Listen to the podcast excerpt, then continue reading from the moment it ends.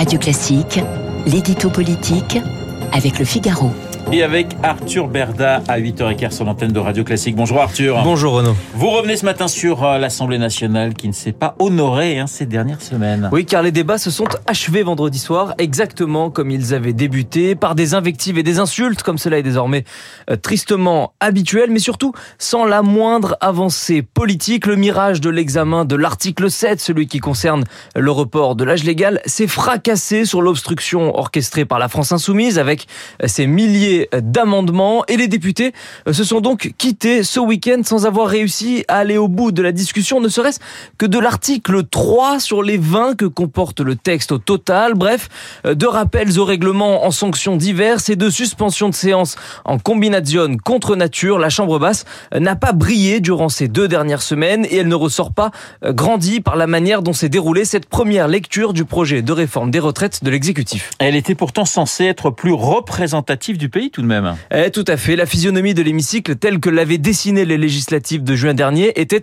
enfin censée donner voix au chapitre à tous ceux euh, qui étaient invisibilisés jusqu'ici par l'absence de proportionnel. Ces millions de Français qui glissaient euh, un bulletin contestataire dans l'urne une fois tous les cinq ans, mais qui étaient ensuite euh, réduits au silence par des institutions suffisamment bien organisées pour les en exclure méthodiquement.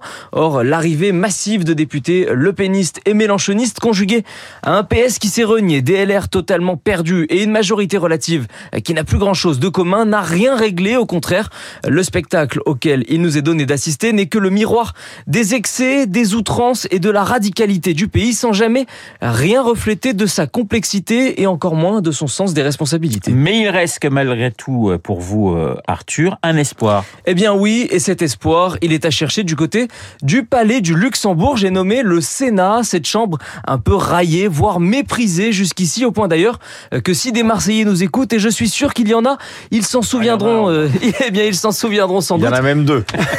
au moins. Berda Blanc.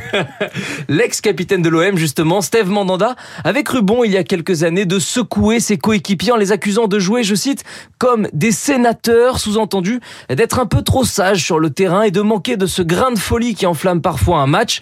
Or, euh, après les 15 jours que l'on vient de vivre au Palais Bourbon, la mesure et la sobriété de la Chambre haute vont être précieuses. Le calme des vieilles troupes, euh, présidées par Gérard Larcher, va faire du bien à notre démocratie et il va permettre à nos élus de débattre sereinement des dispositions prévues euh, par le gouvernement. Gageons donc euh, que les vacances parlementaires qui débutent ce matin permettront à nos députés de méditer et qu'elle les encouragera entre le 2 et le 12 mars à aller regarder du côté de leurs homologues du Sénat la manière dont se déroulent les échanges. Peut-être, qui sait, prendront-ils ensuite exemple pour la deuxième lecture à l'Assemblée? Voilà, j'ai une petite question pour vous, Arthur. Allez-y. Allons-y, vous êtes prêts? Vous êtes concentrés Ça se termine par quoi? Un vote ou un 49-3 Je pense que ça se termine par un vote.